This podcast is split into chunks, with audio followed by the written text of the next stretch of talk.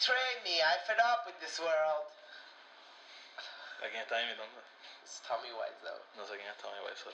Ah, He's a great underrated actor and he should have won an Oscar en el 2003. Ah, sí.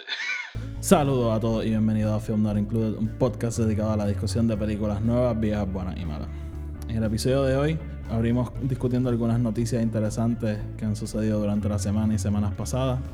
Me escucharán a mí peleando un poco con Warner Brothers y el universo de DC y cómo se han trabajado esas películas y lo que están haciendo para el futuro. Y concluimos el episodio discutiendo las cosas buenas que nos trajeron esa trilogía precuela de Star Wars. Como ha quedado grabado en, en este podcast, muchos saben que yo no soy muy fanático de, de esa trilogía. Tony ha creado controversia en, en nuestro podcast hablando de que sí y de que, y de que tienen cosas que le encantan. Así que nada, yo me di a la tarea de, de hacer un ejercicio, de mirarla y, y destacar las cosas positivas de ella. Y, creemos que tenemos una, unas tomas interesantes ahí de, de las cosas buenas que nos trajeron. Recuerden que este podcast es producido por Fernando Pedreira. Los enlaces a todas sus páginas, como siempre, están en la descripción abajo, lo pueden buscar. Y además recuerden buscarnos en Twitter, buscarnos en Facebook, en Instagram, entrar a nuestra página de web www.filmnorincluded.com. Como siempre, un saludo a todas las personas que nos escuchan en los diferentes países, México, Chile, España, Estados Unidos, Puerto Rico. Sigan escuchándonos, sigan compartiendo y nada, vamos con el episodio de hoy.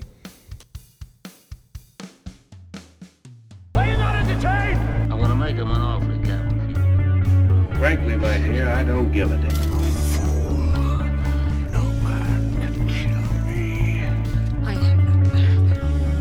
Your destiny.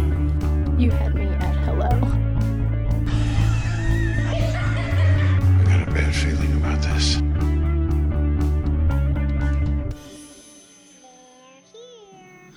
Dímelo, Tony. ¿Qué Dímelo, la que Oti. hay? Todo está tranquilo. Y ahí está el jingle del día. Yep, Este, empezamos tempranito para sacarlo rápido. sí, empe- empezamos bien tempranito. Sí. Este, nada, vamos, este, ¿alguna película de la que quieras hablar que has visto recientemente? Mira, La de lo pasada que, hablamos de Black Panther. de lo Ah, que he visto así recientemente, mano, Lady Bird, se la recomiendo a todo el mundo. O sea, una, una película, es que no, no importa, eh, you know, eh, de dónde tú eres, no importa el background que tú tienes, o sea, no, no importa nada de tu vida. Una película que tú como quiera te, te puedes, o sea, te puedes relacionar a ella bien, bien fácilmente. O sea, el diálogo, la actuación, eh, los personajes, el setting, o sea, todo, todo se junta para traerte esta historia que eh, en momentos tú piensas que hasta la historia como que no tiene como que no tiene una coherencia, pero al final te das cuenta que sí, o sea, es la vida de una, de una persona y, y es tan y tan real, mano, tan y tan única. Honestamente Sí. me, me voló la mente. Yo, yo creo que lo, lo que la hace bien única es eso mismo, o sea, una película bien humana. Este, eh, yo, yo la fui a ver hace varias semanas con Frances, mi novia, y, y los dos salimos bien, bien contentos. O sea, una- una Sí. pe- es como tú dices, no, importa que una película que, que te relaci- que a la que te puedes asimilar mucho y, y además si a gente como tú y yo que acabamos de pasar de esta fase de, de teenager, de, de esa fase de donde ya está, eh, yo la encontré bastante que me puedo asimilar a ella en ese sentido. Este, mira, yo, yo por mi lado eh, vi Disaster Artist hace, la vi el, el día que salió en, en iTunes, no me acuerdo cuándo fue. El martes. El martes, pues la vi el martes, no, el Sí. miércoles la vi, la vi el miércoles. Este, yo, los que me conocen saben que para mí Disaster Artist era mi película más anticipada del año pasado y habiendo salido una película de Star Wars. O sea, yo estaba loco, loco por ver esta película. Y me gustó. Pero yo creo que habiendo tenido como tres meses de gente diciéndome lo buena que estaba y que la debieron nominar un Oscar y, y no sé qué, siento que me que le quito un poco la película. Porque la pa- en, en ese sentido como que no, no llegó a un nivel épico para mí, pero me gustó mucho. Te entiendo, te entiendo. Y eso en parte un poquito tal vez como lo que discutimos con Black Panther, que a veces cuando hypean, o sea, te, te, te suben esta película mucho, Sí. o sea, mucha gente te está diciendo tantas cosas buenas. uno ya llega con una expectativa y, y por eso en parte es que yo trato de, com- como te había mencionado no hace mucho, que yo trato de Sí. no, no ver muchos trailers y no, no ver como que, no leer muchos reviews ni nada, porque yo prefiero, y aunque sé que es- va a ser una película buena, tratar de ir con lo menos, o sea, el, el menos bias posible. Em, porque sí, ent- entiendo tu punto y sé que yo no, no la he visto todavía, pero sé que puede ser una película muy, muy buena. Pero cuando empiezan a decirte cosas como que es así, la debieron nominar a un Oscar o así, eh, ¿sabes? la mejor película del año y, y nadie le está prestando atención, es como que, mano, pues eso es tu opinión, te entiendo, pero Sí, sigue no, siendo no. tu opinión. Esto, Em, bueno, lo, lo más que me gustó, o sea, y vamos a obviar un momento lo- las acusaciones a James Franco, porque, o sea, para, para ser objetivo en, en, en el talento, no, no justificando que es una buena persona, porque claro. además de ser un tipo bien raro, aparentemente es una mierda persona. Pero nada, eh, James Franco como director hace un buen trabajo porque esta película camina una, un camino bien, bien estrecho entre ser una parodia y ser algo serio. Y, y en ningún momento se cae del lado de parodia con un personaje y una película que es tan fácil tú hacer un sketch de Saturday Night Live y ya. Ujú. Así que en en eso le doy los props, porque eso lo hizo muy bien. Otra película que vi esta semana, y hablando de entrar sin saber nada, Annihilation. Los que nos siguen en Twitter saben que nuestra página de Twitter lleva varios días hablando de esta película. Wow, wow, wow, wow. Este, yo salí completamente enamorado de esta película. O sea, wow. Yo, por mi parte, yo soy súper fan de, de las películas de ciencia ficción y, y ese tipo de, de películas. Este, y yo creo que por eso a mí me gustó mucho. Esto, esto definitivamente no es una película para todo el mundo. Hay gente que la va a ir a ver y, y simplemente no les va a gustar. Porque tiene, tiene elementos bien pesados de ciencia ficción y hay gente que lo que quiere es ir a ver una película y entretenerse. Claro, claro. Si, yo, yo te dije a ti, si tú eres fan de Aliens, Ex Machina y... ¿Y cuál fue la otra que te dije? Eh, si no me equivoco, me dijiste, ¿no me dijiste Blade Runner? No, no te dije Blade Runner. Pero, o sea, te tienes que conocer. O sea, no una película de miedo, no una película de acción. Tiene, y, tiene momentos brutales de ambas. Pe- Pero una película de ciencia ficción. Y más, el, esa última parte de la película es súper heavy en, en los planteamientos que hace y, y en el elemento espacial de todo. O sea, no, no es para todo el mundo, pero si les interesa, vayan a verla en el cine, por favor. Busquen Tú- la pantalla más grande, el, mejor audio y vayan a verla. Hay que no, no, que tiene una, una persona como Alex Garland, em, una persona que para, para la- lo que él es, bien poquita gente sabe quién él es. Em, este tipo, eh, este tipo ah, mm, eh, es un novelista, él empezó como novelista, él escribió la novela de la película famosa The Beach con Leonardo. DiCaprio. Y desde ese momento lo que ha hecho es escribir películas buenísimas. O sea, 28 Days Later, Never Let Me Go, Dread. O sea, Sí. el tipo tiene una forma de escribir guiones. Y, y su primera película como director, Ex Máquina. O sea, una película que, que te vuela la mente. O sea, un- uno entra a la película pensando que algo y sale con una cosa completamente distinta. O sea, eh, y, y- y- y sin decir sobre cómo él dirigió las actuaciones de Oscar Isaac y Donald Sí, no. Gleason, eh, eh, ¿cómo es que se llama? Alicia Vikander, la, la nueva Tomb. Raider. Eh, cabrón, o sea, el tipo es un duro de verdad y, y, todavía Sí, técnicamente un chamaquito, tiene 45 años, o sea, pero, Sí. Pero El- wow. Pues, pues mira, en esta película las actuaciones para mí fueron un standout. Este, Natalie Portman empieza con un performance que al principio tú te quedas como que... "Hmm", pero, uff, bruto. O sea, un performance bien profundo, bien, bien, bien grande. O sea, ah, a mí me encantó este, Natalie Portman en esta película. Oscar Isaac también sale, súper buen papel. Yo creo que el, el problema más grande de esta película, el third act se pone bien spacey. Y aquí hemos hablado de cuando las películas te tratan de, de dar la comida a ellos, como que decirte cómo te sientes y qué sé yo. Pues esta película no hace eso. Esta película te esconde los cubiertos y no te dice cómo comerte la comida, no te dice qué te está comiendo y es como que, dale, come. Y tú te quedas como que, "Oh, ok, eh, ¿qué es esto?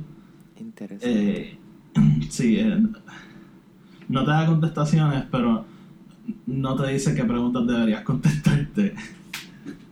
Es como si te dieran un examen en blanco y te dicen escribe y tú no sabes ni de qué es la clase ni, ni nada.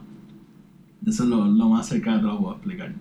Pero sí, de- deberían verla. O sea, eh, yo me atrevo a apostar hoy que esa película va a estar en mi lista de mis películas favoritas de este año. O sea, me, me atrevo a, a Tan apostar lo que sea hoy. Me- sí, me atrevo a decirlo. O sea, Interesante. es que o sea, así de mucho me gustó, mano. Bueno, no, yo, yo, yo, créeme que yo confío en tu pensamiento. Sí, y, y yo creo que a ti te gustaría, honestamente. Así que sí, sí la puedes ver, va a verla. Mira, vamos a seguir. Vamos allá. Vamos a hablar de cosas que me suben la presión. ¿Qué te sube la presión, hermano? Ay, el universo de DC. Ay, Dios mío. ¿Qué vamos a hacer con ello? Lo- lo- los que siguen noticias y, y cosas saben a lo que me refiero. El universo de DC. me- ay, es que ay, me encantaría entender. pues, ese es el problema, no, no entiendo. Yo tampoco. Esa es la cosa. Yo- Yo, no sé. ¿qué, qué está pasando allí? O sea, eh, eh, hay. Yo me imagino que hay como que una sección dentro del estudio de Warner Brothers donde están toda la gente de DC, como que. Y es como. Yo me lo imagino. Tú, tú, tú, tú sabes los episodios de Scooby-Doo cuando está el tiro así del pasillo con las seis puertas y está todo el mundo pasando por distintas puertas, pero nadie sabe qué carajo está haciendo. Eso es lo que Ajá. yo me imagino que es la gente dentro de las oficinas de DC. El todo el mundo pasando por oficina a oficina, tra- pasándose papeles y cosas, pero nadie sabe qué carajo están haciendo. Es una descripción bastante. bastante rebuscada, me gusta. Mira, va- la semana pasada no hablamos de esto porque el episodio fue de Black Panther, pero va- vamos a entrar en esto. mira. Vamos allá. La semana pasada salió un artículo en el que revelaron que Zack Snyder nunca. O sea, no fue que se fue de la producción de Justice League, sino que lo votaron. Bueno, vamos a hablar claro. O sea, se- la hija o sea, eh, se suicidó y él sí se tuvo Claro. que ir y todo eso, pero aparte de eso, aparentemente sí hubo un altercado o algo donde pues, como, como, como la palabra famosa, creative differences. Claro, el, el issue es, mira, aquí es que hay problema. Tú puedes decir lo que tú quieras de Zack Snyder, porque ho- honestamente él no es el mejor director, punto, no lo es. Eh, No, para, para mí él, él entra mucho en este lado de George Lucas, que son... Yo creo que Zack Snyder es mejor director que George Lucas, pero ambos son visionarios. Sí, son Ella- auteurs. Exacto, ellos, ellos tienen esta idea, pero siento que les da trabajo plasmarla en el, en el cine, en la pantalla grande. Pero vamos a pasar por parte. Man of Steel es una buena película. En mi opinión, y yo creo que opinión, el consenso fue que, aunque diferente, fue buena. ¿Tú estás de acuerdo con Estoy, eso? estoy de acuerdo, estoy de acuerdo. Está ahí. Pues sí, fue diferente. Y yo creo que hace varios meses hablamos de eso. A mí, me, a mí Superman no es un personaje que me encanta, pero me gustan la- las historias que son diferentes. Sí, sí, no. Que no me dan este. Y Man- yo creo que por eso a mí me gusta mucho.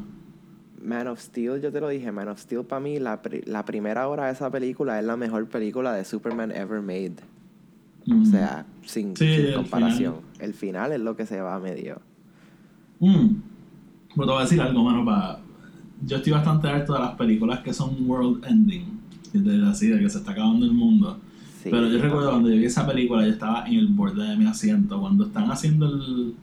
Yo no recuerdo bien qué es lo que están haciendo, pero que, que están los lasers y están como que destruyendo todo. Sí. O sea, yo, yo, yo recuerdo estar bien en el borde de mi asiento en esa escena. Pero nada, mira. Zack Snyder es un visionario. Y esa es su mejor película de las tres que hizo con, con DC. ¿Qué tienen en común Justice League y Batman vs. Superman? Que Warner Brothers cogió y dijo, "Hmm, a mí no me gusta esta película y la empezaron a editar como ellos les dio la gana. Claro. Y la diferencia se nota porque cuando salió el, el director Scott de Zack Snyder de Batman v Superman, era una película muy superior a la que salió en el cine. Claro. No mucho, no mucho mejor. Pero no, pero le daba, le daba esos toquecitos da, que le da necesitaba. coherencia, le da coherencia y ese es mi problema. Warner Brothers no le gusta algo y cogen y hacen la película completamente incoherente.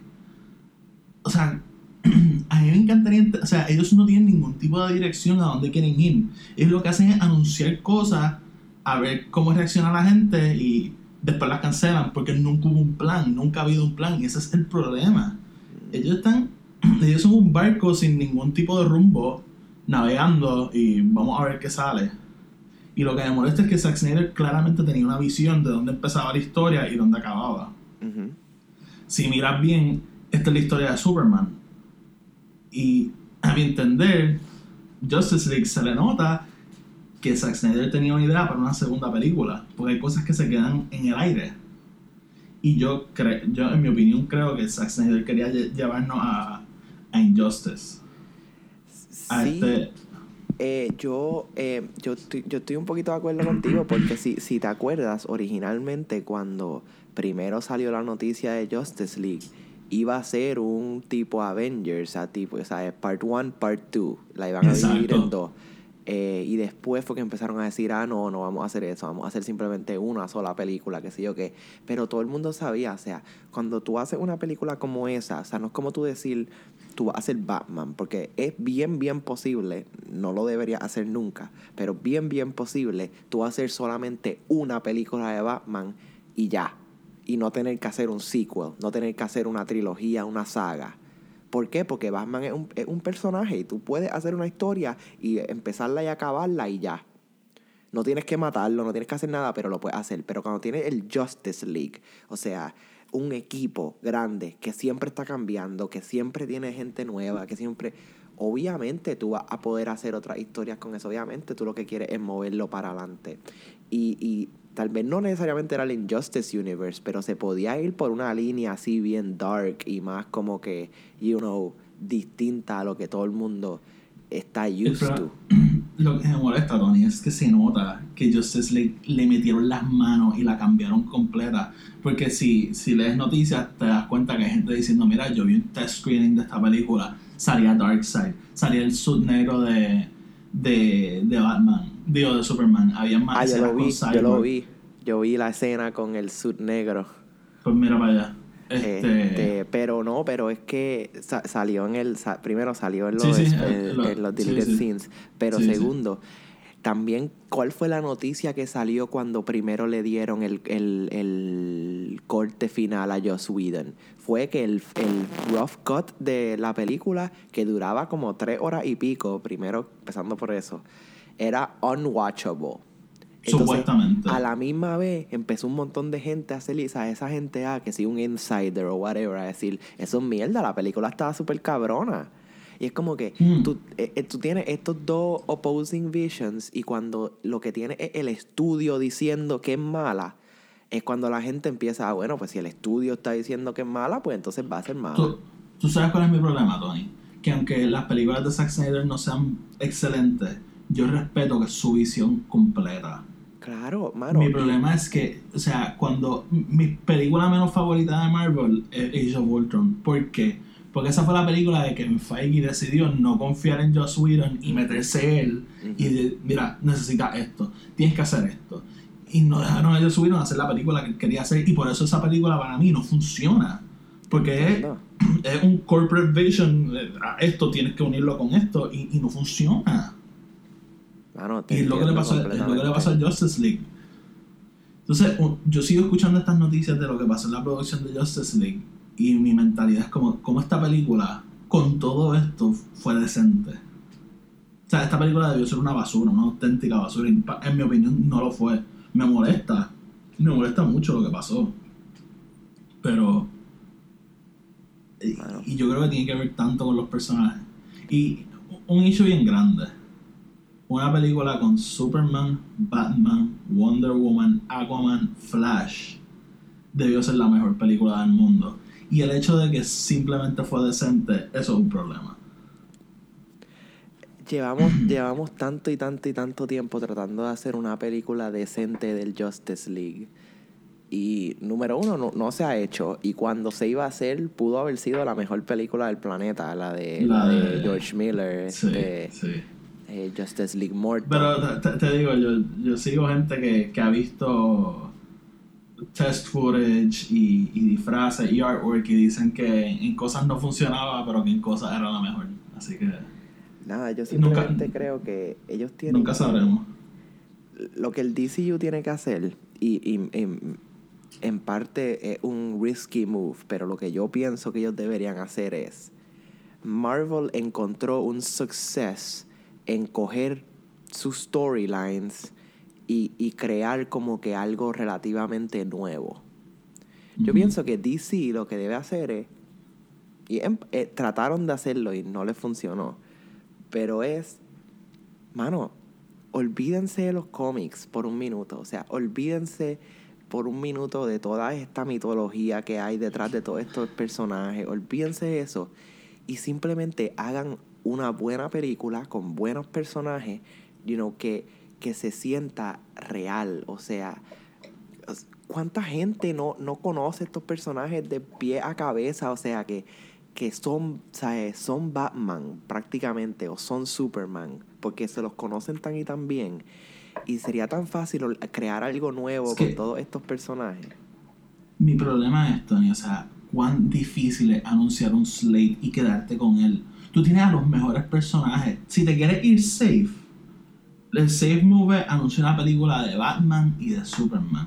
¿Por qué no hemos visto Man of Steel 2? O sea, ¿por qué razón a la gente le gustó esa película? Esa película vendió, o sea, ¿por cuán difícil es? O sea, Batman es el superhéroe más reconocido en la historia del planeta. ¿cierto? ¿Por qué no acaban de anunciar una película? Ben Affleck no quiere ser Batman, sácalo, anuncia otro. O sea, DC, Warner Brothers, si me escuchan, yo estoy dispuesto a hacer este trabajo gratis. Yo también. Completamente. O sea, Actually, no yo que también. nada. A mí no me Nada. tienen que pagar absolutamente nada y yo les escribo las películas a ustedes por los próximos cinco O sea, años. no es ni escribirle las películas, es darle la dirección. Mira, vamos a hacer esto, vamos a hacer esto, vamos a hacer esto para llegar a esto. Mi número es 787. Eh, sin- No lo diga. Este, así que nada, este, voy a seguir con mi rant. Mira, Batgirl, Joss Whedon, la cancelaron. Ay, Dios. Again, ¿por qué anuncian las películas si no las van a hacer? O sea, y te estaba diciendo antes de empezar, hay un conspiracy theory de que Batgirl nunca iba a pasar. Lo pueden buscar en, en Collider, ellos como que estaban hablando de eso. Eh, Ay, Collider. de que ellos, de que, de que nunca iba a haber una película de Batgirl y que simplemente fue un cover-up para traer a Joss Whedon a DC.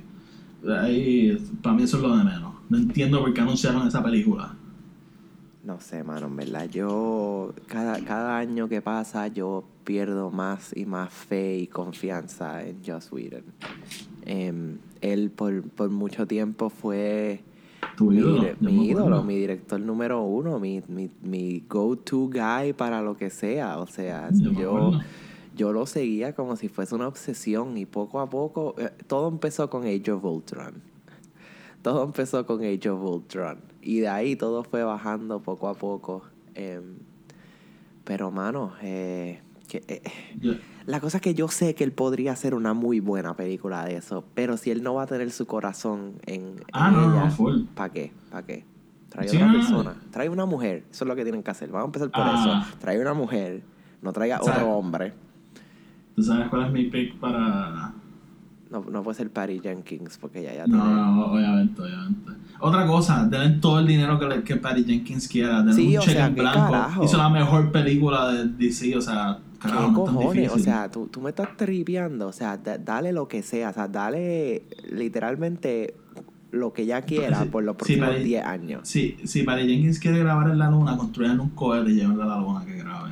O sea, ajá, Steven Spielberg lo pudo hacer. So, Este, quería decir, ah, la directora de Lady Bird, se me está escapando el nombre ahora. Greta Gerwig. Greta Gerwig para Batgirl. ¿Tú crees? Yo creo que ella todavía no. es muy, No, estaría cool. muy young, muy young. Puede ser, puede ser. Yo creo que cool. ella podría hacer un, un Teen Un- Titans, un, si acaso. Un, coming, un coming of age story de Barbara Gordon.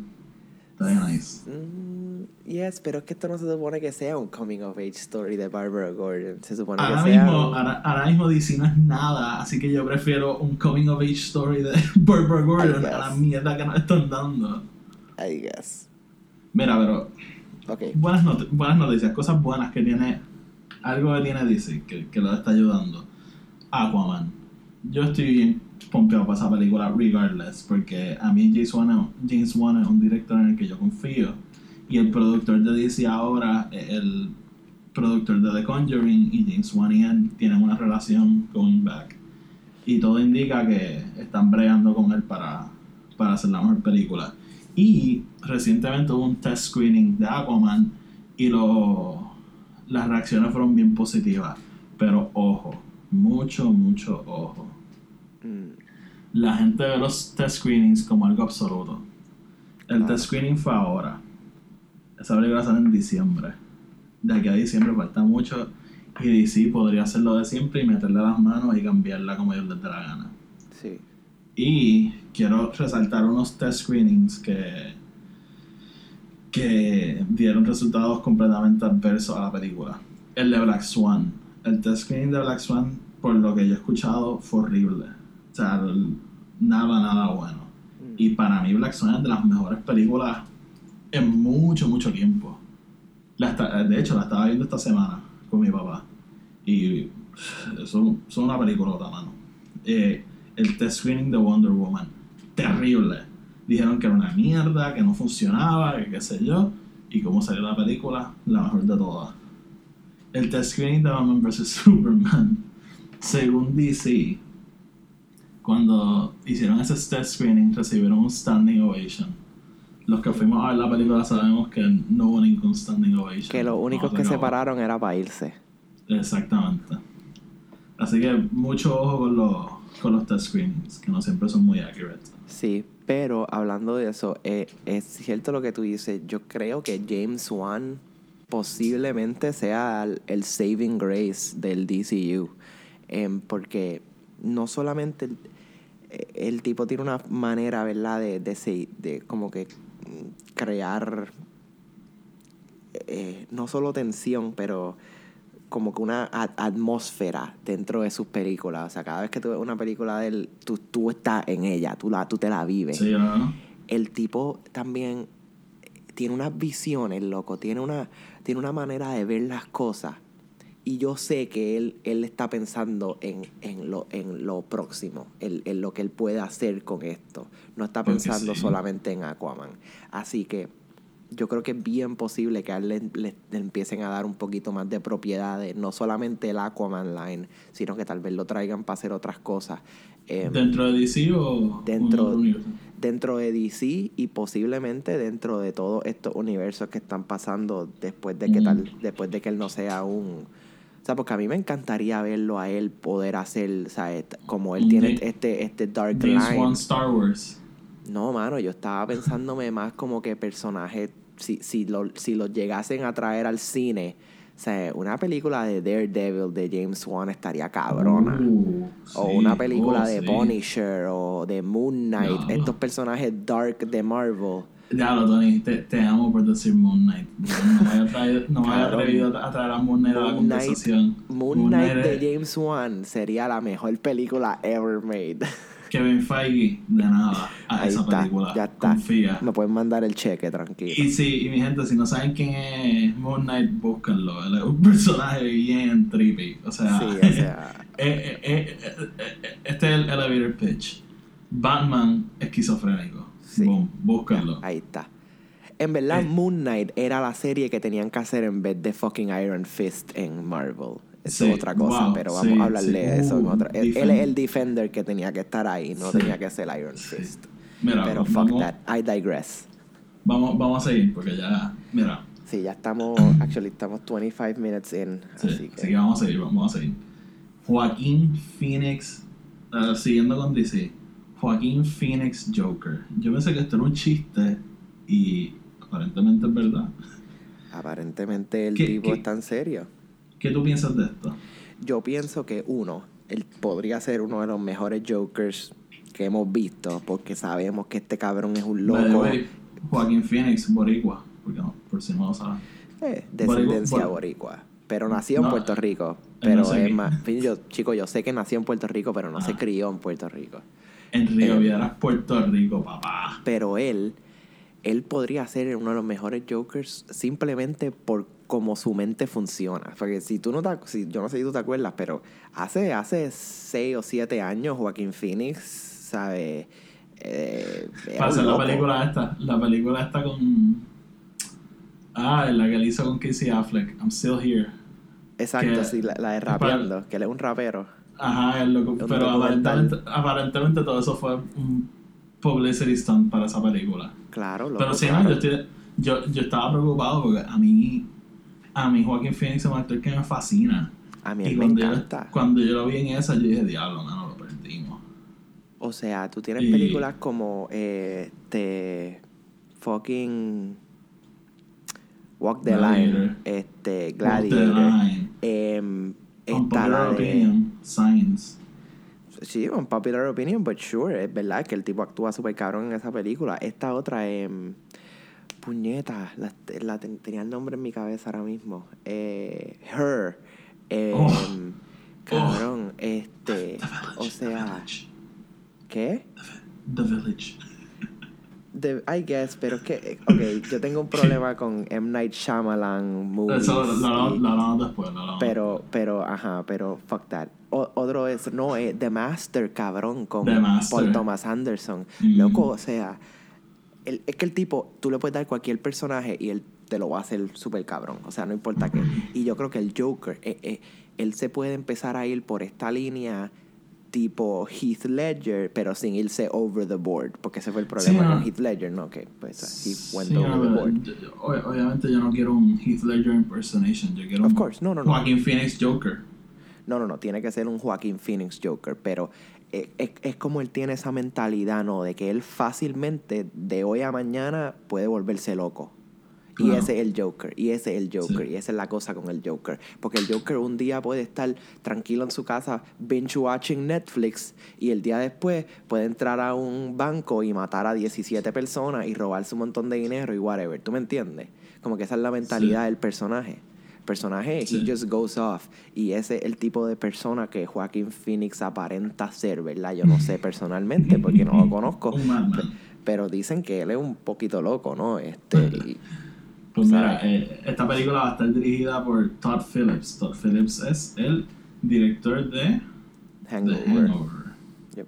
Eh, so, bueno, todavía y- prefiero a, a Martin Scorsese si van a hacer un joke. Y pero bueno, Martin Scorsese va a ser el productor de esta película. Así que eh, eh, para mí esto es una mezcla bien curiosa. Yo eh, no, no tengo mucho que decir hasta que vea esta película. Pero aparentemente va a empezar a rodar ya en verano. Ese es el. Liquearon un. como un documento que decía eso. Así que eso est- estará por verse. Hablando de películas que van a, que van a empezar a rodar. X-Force. Se Mm. salió una noticia de que X-Force con Deadpool va a empezar a rodar, yo creo que a final de año. Este. Eh, Y- y me, ¿qué me va- parece bastante lógico porque en el trailer de Deadpool vemos al X-Force cuando están en el avión. Como Claro. que, que hacer el. Que sale el Terry. Crews y sale... Ujú. esta- sí, yeah. Eh, así que, que sí, qué cool, me alegro. Sí, ¿no? definitivamente. Yo, eso sería una, una, esa sería la mejor forma para Marvel empezar a empujar una línea más relativamente oscura Friendly. y Ah, bueno, yo iba a decir menos friendly, porque ya el, el. X-Men se supone que sea lo friendly. Se Sí, supone que el ah. X-Force sea un poquito más sí, para yo pensaba- yo adultos, tal vez. Yo, yo pensé que te referías como que hacer a Deadpool un team player para poder incorporarlo a- al universo de Marvel. Eh, Pero- lo podrían hacer, pero yo creo que esta sería la mejor manera para tú poder, digamos que entonces vayan a traer un nuevo Logan y vayan a traer, ahí vayan a incorporar estos personajes más dark al Sí, es universo. verdad, es pues verdad. el X-Force es un buen, una buena manera de, testi- de tested, porque ya sabemos que con Deadpool solamente funciona, pero eso es porque pues Deadpool como personaje Sí. así, cuando lo unes con otra gente, otro equipo y otros Sí, personajes, Claro. hay que ver cómo funciona la dinámica. Eh, y Deadpool 2 va a ser un buen test porque tenemos varios personajes ahí, así que veremos. Sí. Vamos, otra película empieza a rodar ya mismo y, y este va a ser el segue a nuestro tema principal. Star Episode Wars. 9 empieza a rodar en. en Ya verano. tenemos guion, ya tenemos guion. El guion Eso. se lo dieron a JJ y a él le gustó. Sí, eh, la película está escribiendo JJ, Chris Terrio. Supuestamente están usando parte de lo que escribió. Lawrence Eh, Kasdan, ¿no? No, ¿No lo este, trajeron? Fíjate, no sé, no estoy seguro si, si lo Yo creo que él es consulting supervisor. Debe serlo, como que debe serlo. ahí. Este no, pero.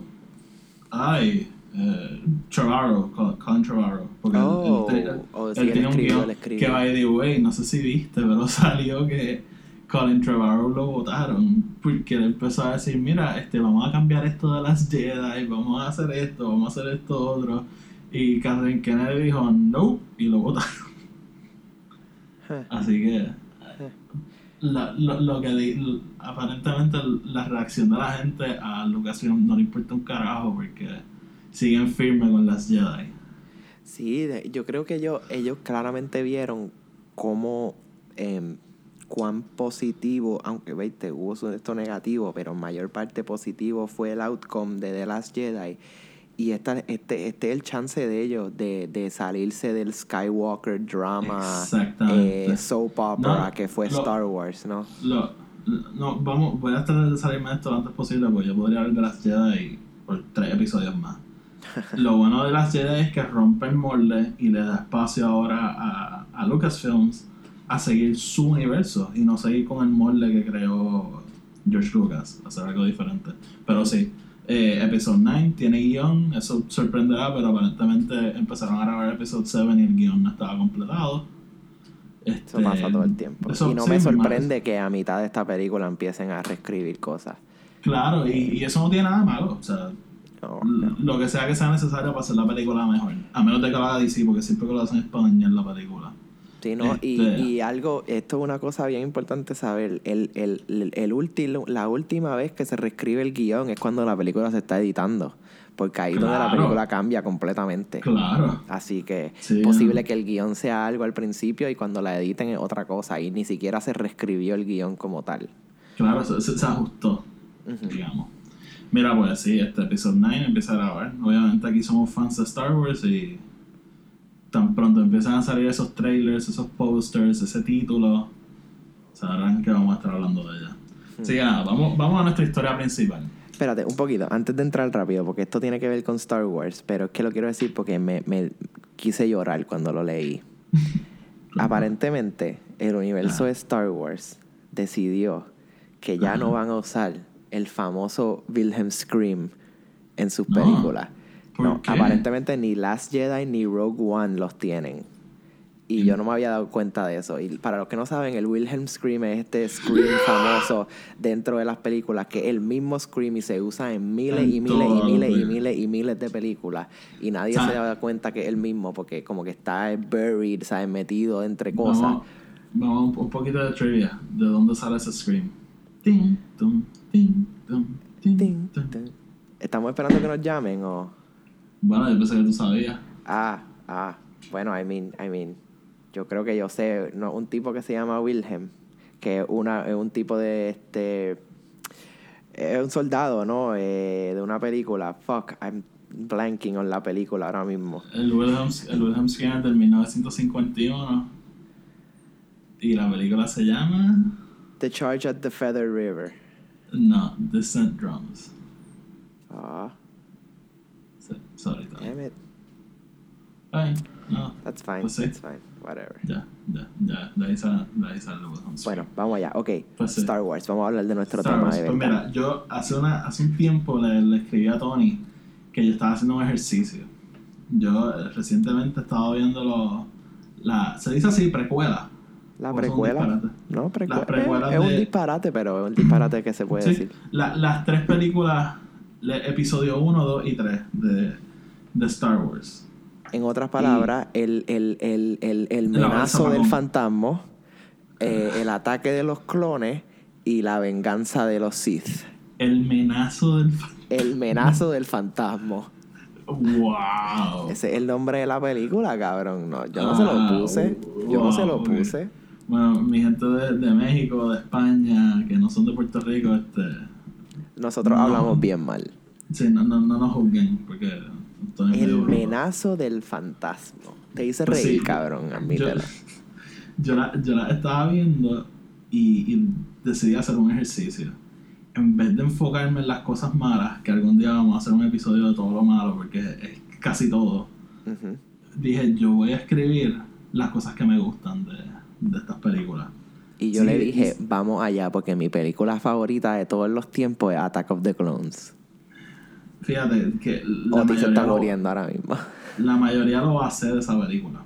¿Sí? Ah, chicos, Sí, yo, yo lo el- base de el- todo. Es la menos que me gusta, así que...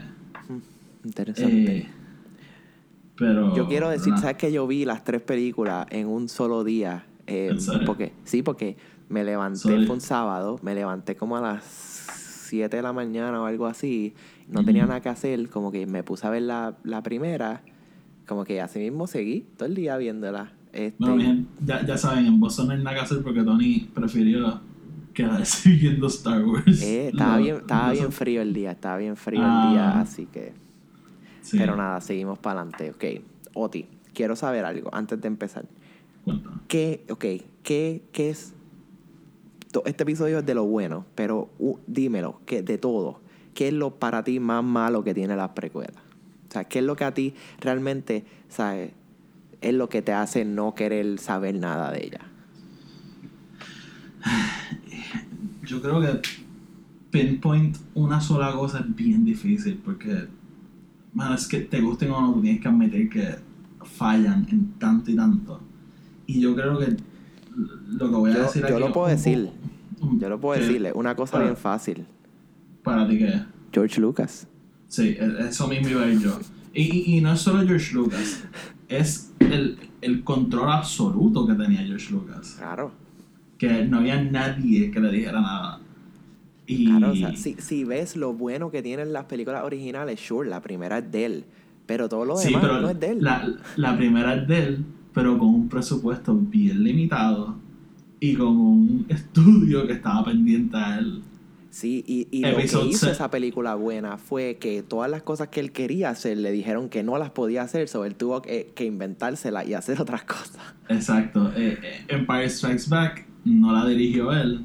No. Y si se fijan, es reciente, este año, eh, esta semana fue el aniversario 21 del Special Edition de, de Empire Strikes Back.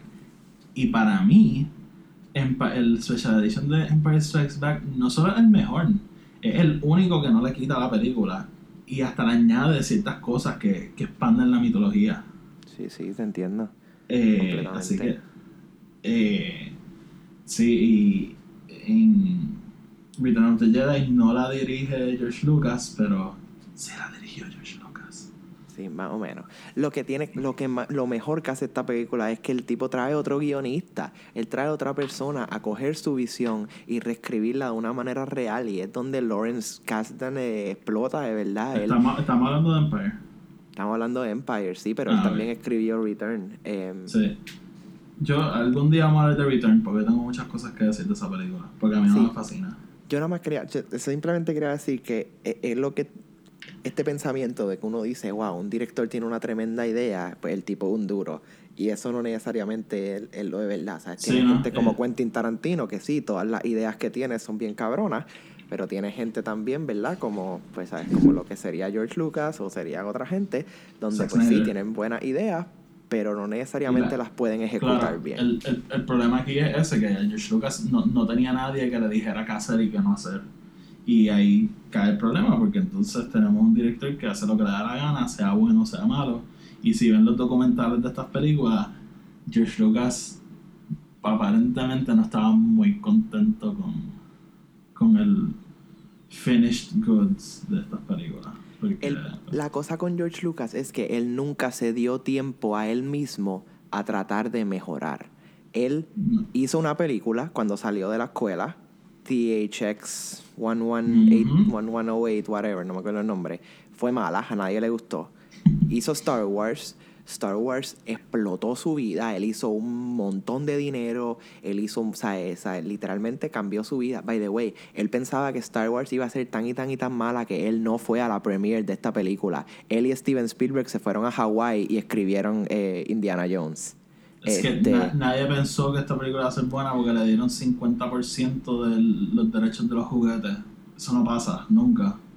Y después de eso él decidió, ah, bueno, pues mi idea es buena, déjame dársela a otra gente para que la haga. Y de ahí paró de hacer películas, no se dio tiempo a mejorar. Y cuando vino en el 99 a hacer Phantom Menace, o sea, el tipo dijo, ah, bueno, espérate, yo hice una buena película en el 77, that means I can do it again. y, Sí. y, no, le, y no le funcionó, no le, no le Sí. salió como él quería. Sí, Este, este- Así que nada, fue es simplemente eso. Él, él Pues mira, todavía eh, era un nene, sali- acabadito de salir de film school. Bueno, pues, pues sí, eh, ya sabes, estamos de acuerdo entonces. El problema de estas películas es George Lucas. Dentro de los miles de problemas, pero yo creo que es central y, y la raíz de todo él. Sí. Porque él no es un buen director. Bueno, vamos a lo del episodio, lo bueno. Vamos, vamos, sí. Este, cosas que me gustan. Yo tengo cuatro cosas apuntadas. Yo creo que a lo mejor tú puedes abundar en ellas y eso. Vamos a empezar con algo que, que resaltó mucho de Star Wars, la banda sonora. Claro. Para mí, la banda sonora de estos tres episodios es espectacular, espectacular. Este, la, el theme de, de Anakin y, y Padme. Y Padme, sí. No recuerdo el nombre de esa canción específica, pero wow, o sea, y eso es un theme que se te queda contigo siempre. El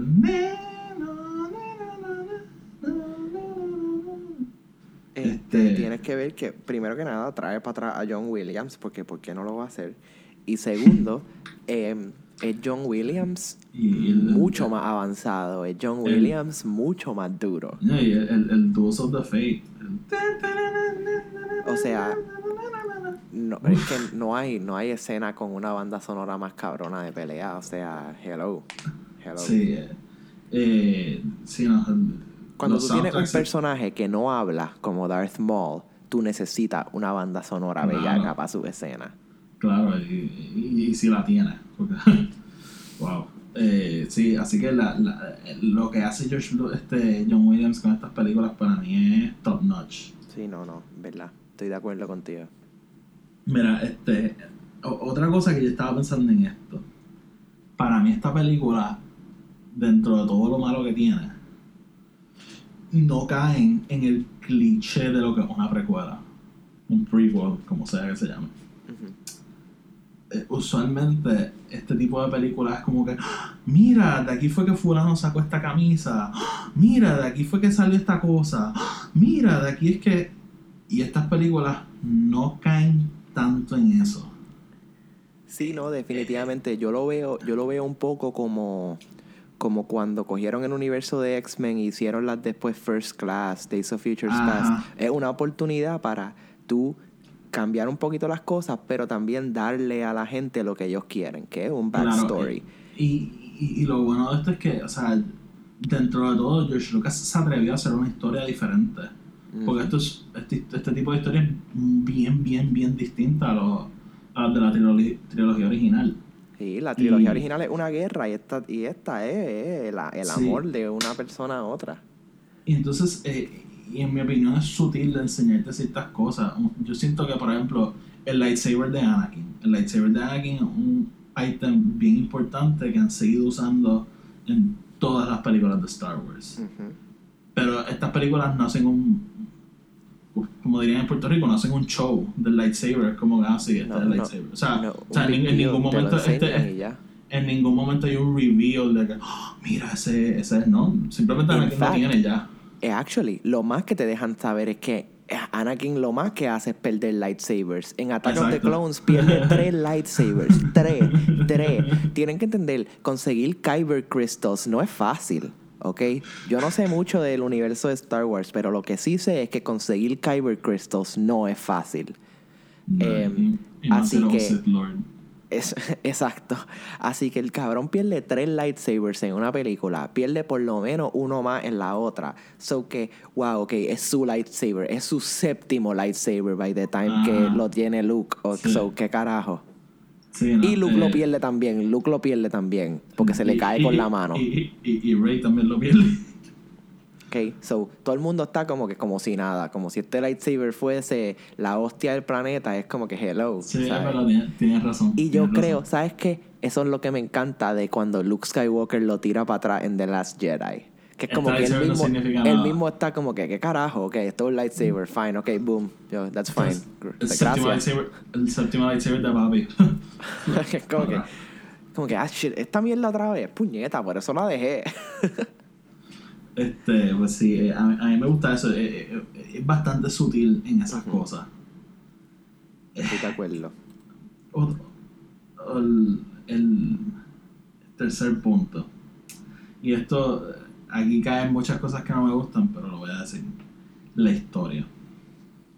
El plan de Palpatine, en mi opinión, es genial. Full proof, full proof. No hay manera de que ese plan no funcionara. O sea, O sea- es- desde todo, él empieza la guerra civil, él crea este conflicto fi- ficticio.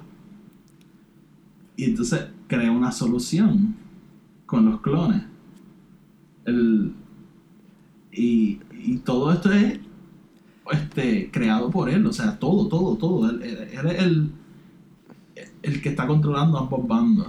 Tú, tú sabes qué es Y- lo que... Y te, te estoy de acuerdo contigo, porque lo acepto. Pero ¿sabes qué es lo que a mí siempre me ha matado de, de Attack of the Clones? Es el ¿Qué? plot hole de Master Sifo Díaz. Cuando- no quería entrar en eso porque la estaba viendo el otro día. Lo- no sé si vas por lo mismo que yo, pero dime, dime. Es que, es que nunca te dan un cómo fucking Palpatine gains control de esto, porque obviamente tú, No. tú piensas, Palpatine tuvo que haber matado a Sifo Díaz. O Sí, sea, mí- es la única forma que él pudo no... Pero, eh, eh, y tú no has visto Clone Wars, pero Master Sifo Díaz sale en Clone Wars. Hay un episodio Claro. all about him. Yo siento que Clone Wars es retconning las cosas que, que se quedaron en el aire en, Ujú, en, ujú. esta, en esta trilogía, porque en Attack of the Clones te pintan a Sifo Díaz como este personaje crucial en la historia y lo pichan.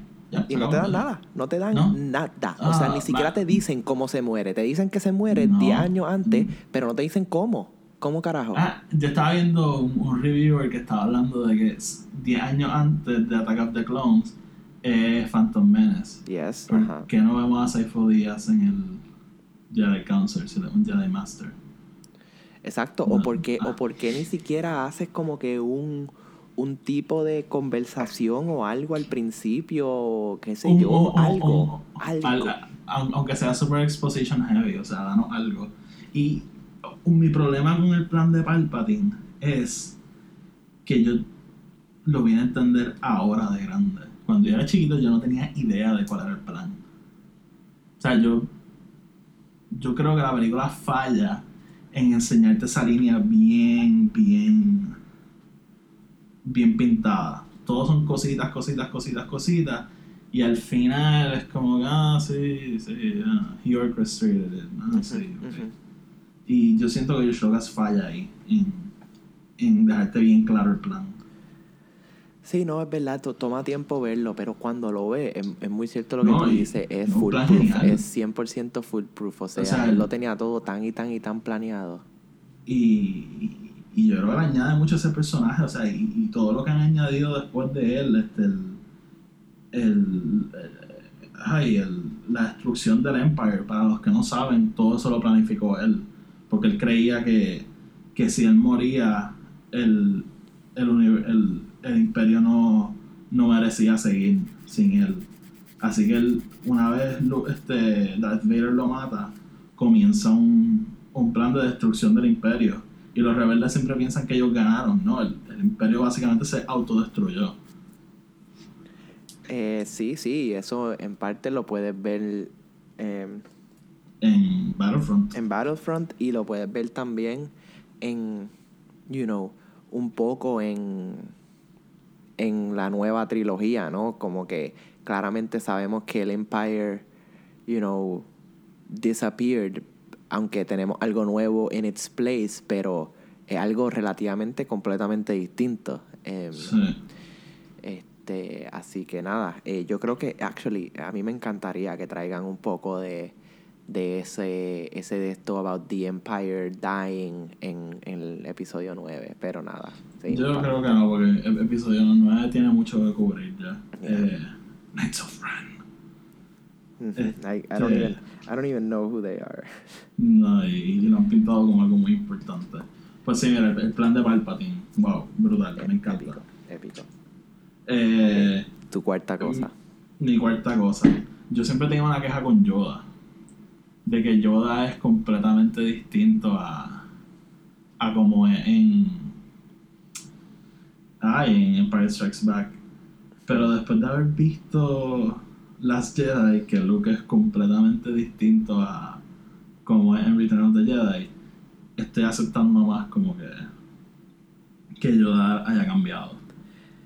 Sí, o sea, yo creo que en parte lo tienes que ver como que realmente Yoda es el más que pierde eh, Claro, dentro de toda esta historia. Pierde más que Luke.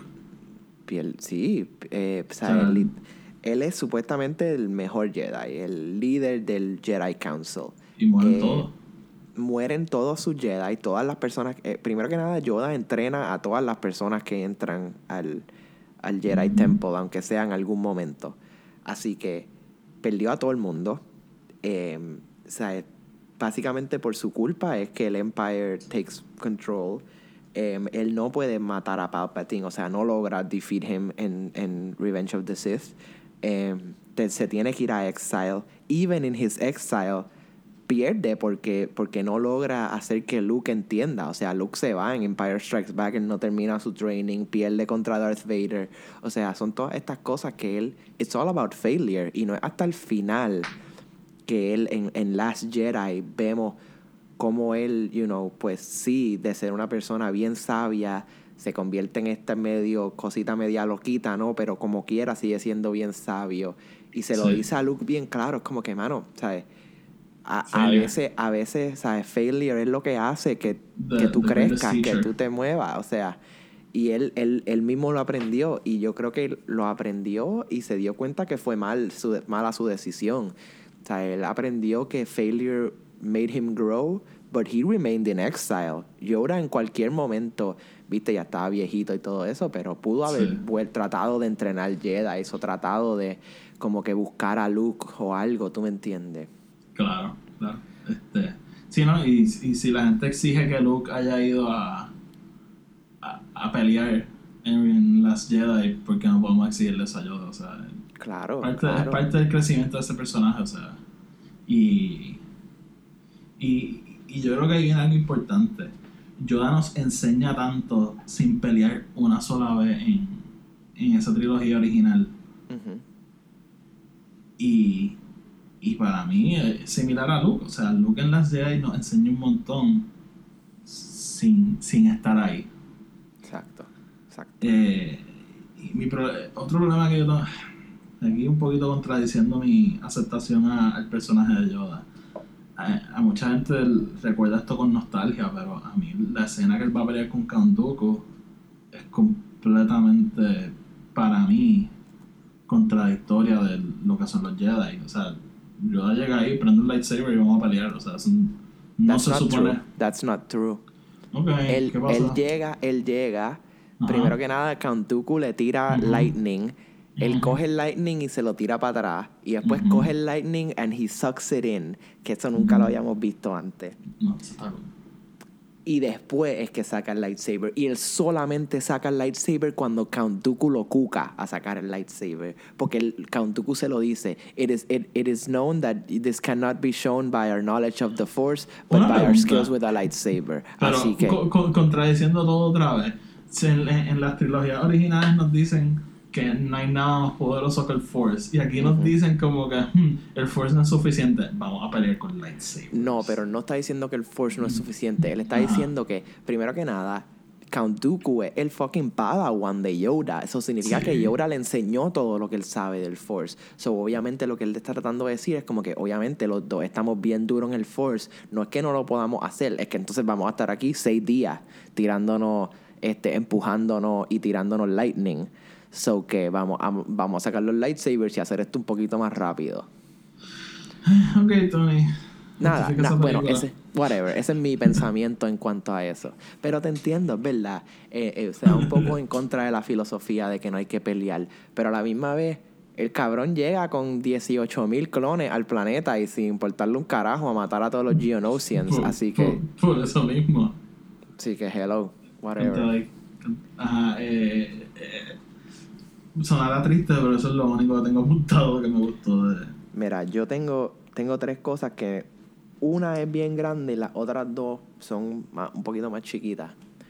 Pero Cuéntame. para mí, lo número uno que es que esta, esta trilogía de precuelas te trae que, you know, en realidad para mí le añade muchísimo a la mitología y te deja saber por qué este personaje así cuando lo vemos la primera vez, porque este personaje nosotros lo conocemos en A New Hope y muere en A New Hope, así que no lo vemos verla mucho más. Y es Obi-Wan, obviamente. So, primero que nada, Ewan McGregor. Wow. O sea, no hay otra persona que pudiese ser. Pero, fucking, no, no- eh, no entiendo, no, no sé por qué no lo, no lo apunté, porque yo he dicho en este podcast ya que para mí Obi-Wan tipo- tipo mi, personaje duro. mi personaje favorito y, Y lo vemos crecer, eso es lo y importante. este y, y, y, mi Obi-Wan favorito es este. Sí, porque es que el, el, el personaje de este A New Hope eh, de Alec Guinness sí es, es Obi-Wan. Pero lo, lo primero que nada lo vemos bien poco, estamos con él bien poco y no sabemos nada de él. Y es con el Obi-Wan de Ewan McGregor que nosotros vemos los cambios de él. De ser un Padawan bien cocky y bien, you know, super Anakin. O sea, Anakin otro nivel en Phantom Menace. em, a verlo como un Jedi Knight Master em, en Attack of the Clones, que él va poco a poco creciendo, o sea, ya un Master, so no, no el mismo cocky kid que vemos en Phantom Menace, ¿sabe? Él está tratando de ser un father figure para Anakin, está tratando de enseñarle, a la misma vez lo vemos con su frustración de que no puede enseñarle muy bien, de que, you know, él entiende que Anakin es una- un personaje fuerte, o sea, de carácter fuerte, así que él poco a poco tiene que aprender y lo vemos también como que en este misterio del Empire, de los Sith, de todo esto, que es algo que él hasta el momento no había conocido. Así que em, yo creo que es un story arc y un character arc tan y tan importante porque s- de, de principio, desde Phantom Menace a Revenge of the Sith, él es un personaje completamente distinto.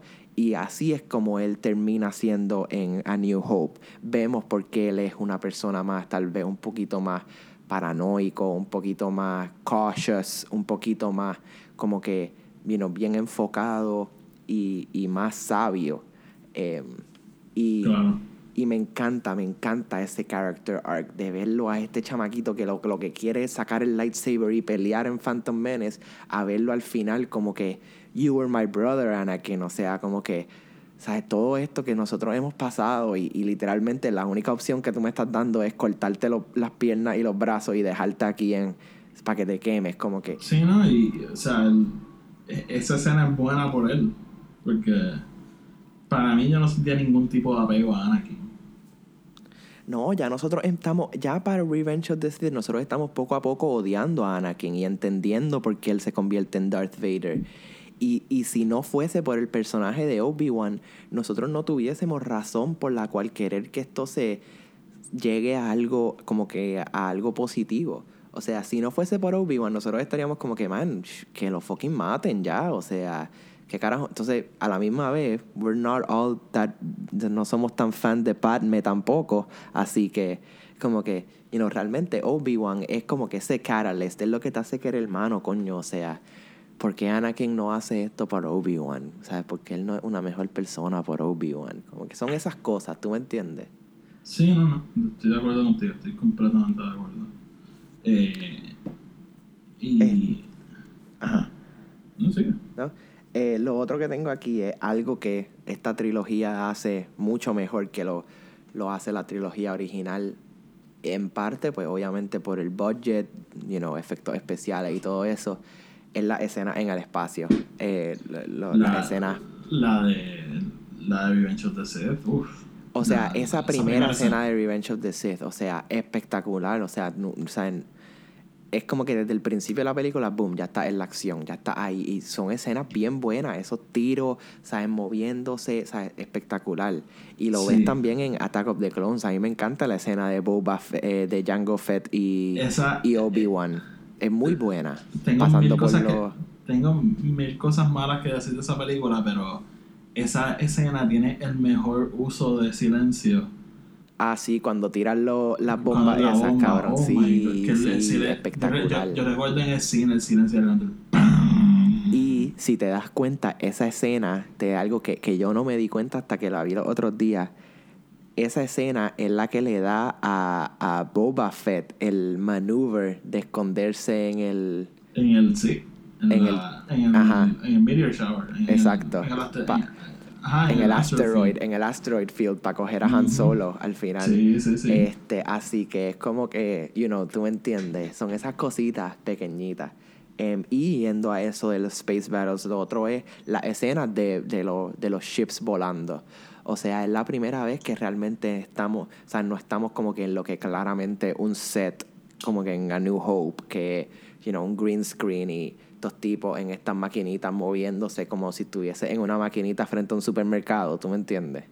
Viste, pero- que, que nada más sí, se están sí, moviendo para el lado sí. y para adelante y eso. Sí, sigue siendo así porque no es practical effects. Como en- No, no, pero aquí te lo, te lo empiezan a tirar como que de una manera mucho mejor. O sea, Se- empiezas a se poder ve me- ver a los personajes desde más ve- lejos. Se ve mejor, eso te lo doy, pero O sea, no es Star Trek, o sea, no es como que J.J. Abrams, obviamente. Pero quiero decir que es como que son momentos donde tú puedes sentirte que eres parte de como que de esta aventura. You Sí, know what I eh, mean? eh, a mí me gusta en Revenge of the Sith porque Attack of the Clones se llama Attack of the Clones y realmente atacan una vez y ya y no es la gran cosa, pero el crawl de Revenge of the Sith, the Sith empieza con War y exclamation point. Este y tan pronto ahora la película es eso mismo, o sea, una guerra War, yep. Destrucción, o sea, wow.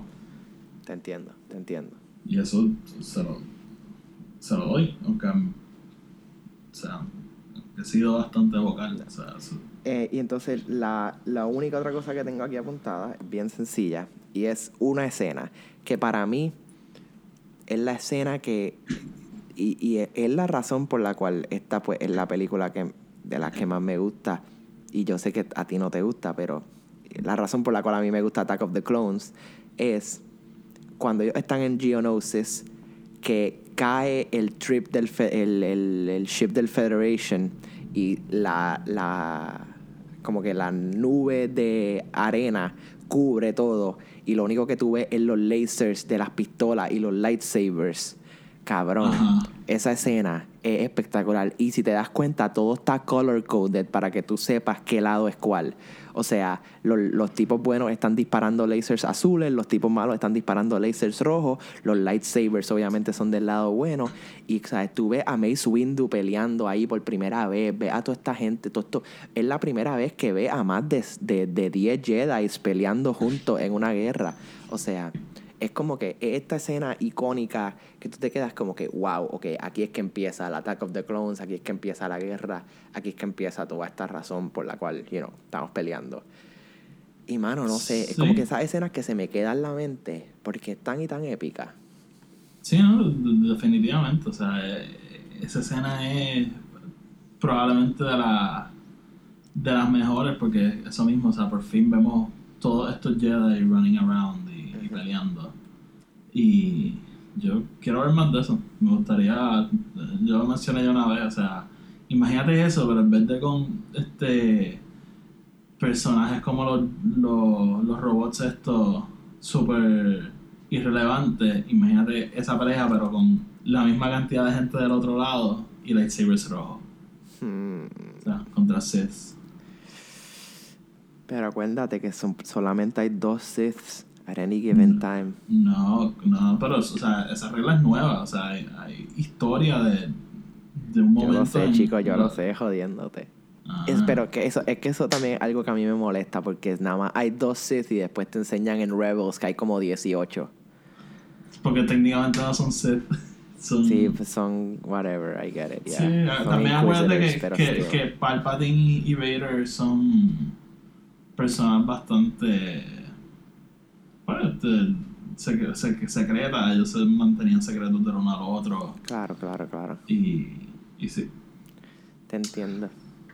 Cuéntame, ¿algo más que quieras decir de esta película? Eso, eso para mí es básicamente todo. Bueno, pues, eh, como pueden ver, a- a- a- hasta discutiendo las cosas buenas, tenemos que entrar en las cosas malas de estas películas. Yo te quería preguntar, ¿tú crees que estas películas son malas porque las comparamos con la con la trilogía original o porque son malas, malas? Yo creo que un poquito de los dos. Yo creo que es bien difícil tú separarte el hecho de que son parte de una saga. eh, Ujú. En sí, si las tratas de ver como películas standalone, películas únicas, tienen sus cosas buenas, como muy bien hemos mencionado, pero sí, la mayoría de las cosas pues son relativamente malas. Em, Sí, ¿no? Y, en- Yo- y cuando lo empiezas a ver como una saga, más y más lo empiezas a ver como algo bueno, porque coño, o sea, es parte de esta mitología, como que lo tienes que poco a poco aceptar. Así que, Yo, eh, no sé, eso es, yo creo que es tan difícil separar lo que... O sea, mira, les voy a dar esto, no son películas incompetentes. O sea, son películas hechas y tienen una historia y, y con sus mil fallas, pero no son no son un accidente de carro. O sea, son, Mm, no. pel- o sea, son películas competentes. Cuando las comparas con la original, obviamente no son tan buenas. Porque, o sea, simplemente no lo son, no tienen la misma calidad. Eh, yo creo que si estas películas hubiesen salido primero, a lo mejor las veríamos con, con mejores ojos. Es ¿Por posible, sí, posible. Sí, por- porque, o sea, realmente, o sea, yo no le daría ninguna menos de un 6 de 10. Pero, No, no, es verdad, es verdad. Yo, te yo creo que estas películas son... Fueron malas, pero al final del día fueron necesarias. em, sí, Como que yo, yo no veo, no, no, yo no pudiese ver un universo donde, donde una trilogía precuela a lo que fue episodio 4, 5 y 6 no existiera. Pudieron haber sido bien diferentes, pudo haber sido otra cosa completamente, pero tienen que existir. O sea, la- las yo- necesitábamos. Yo, yo le aplaudo que son diferentes y no fue un, un rehash de, Ujú. de episodio 4, 5 y 6. Exacto, o sea, no, no fue Force Awakens. Exactamente. Y, y, y sorprendentemente, Force Awakens es mejor recibida que estos tres. Sí, sí, sorprendentemente. Eh, pues nada, si le, le quisieras dar una nota a cada una. Mira, eh, Phantom Menace, vamos a darle un 5. Un Por- cinco, por- wow. Porque tú dijiste que no le darías menos de 5 a ninguna. Así. No, no, yo no le daría menos de 6 a ninguna, pero tú le das la nota que tú quieras. So 5 a Phantom Menace. Eh, Ujú. Attack of the Clones yo le daría un 7. Ok. Y Revenge of the Sith le daría un 7.5. Ok, Aunque, aunque Attack of the Clones la tienes más alta en tu lista. ¿verdad? Sí, sí, sí, pero es por otras razones. Porque es que la cosa es que Revenge of the Sith tiene es, es en sí una mejor película. Pero Attack of the. Clones tiene otras cosas que me gustan dentro de ella, dentro de la mitología, y la historia y la escena. Pues mira, yo a Attack of the Clones le doy un 6. A Phantom Menace le doy un 6.5. Y a, a, Revenge of the Sith le doy un 7.3. Nice, nice. Así que sí. eh, A, a- a mí, oye, Revenge of the Sith, eh, si voy a ver una va a ser esa. Y, y es la, la, para mí es la menos problemática, aunque tiene también sus mil issues. Ah, otra cosa. Yo me, yo me acuerdo todavía del trailer de Revenge of the Sith. ¿Tú te acuerdas que, que había una parte que era como que el trailer y de repente se iba a negro y escuchábamos a Palpatine diciendo Lord Vader y Darth Vader le decía Yes, Master y Palpatine le decía Rise y entonces vemos a Darth Vader en la, en la camilla esta levantándose. Ujú. ¿tú me recuerdas de ese trailer? No, no me acuerdo de él, no específicamente. está en YouTube, búscalo en verdad ese trailer está bien, bien brutal Sí, ok. Eh, y, y, y recuerdo verlo en, en televisión todo, este, como si fuese ayer. Pues sí, hasta aquí este episodio. Recuerden buscarnos en nuestra página web, buscarnos en, en, Instagram, en Facebook, en Twitter. Instagram, Y Facebook, Twitter, buscar. en Eh, iTunes ¿algo más, también. Eh, pues fíjate, no, no, no. Yo creo que lo único que tengo que decir es que nos vemos mañana, Corillo. I'm gonna make him an offer again. Frankly, my dear, I don't give a damn. Nobody can kill me. I am. It is your destiny. You had me at hello. I got a bad feeling about this.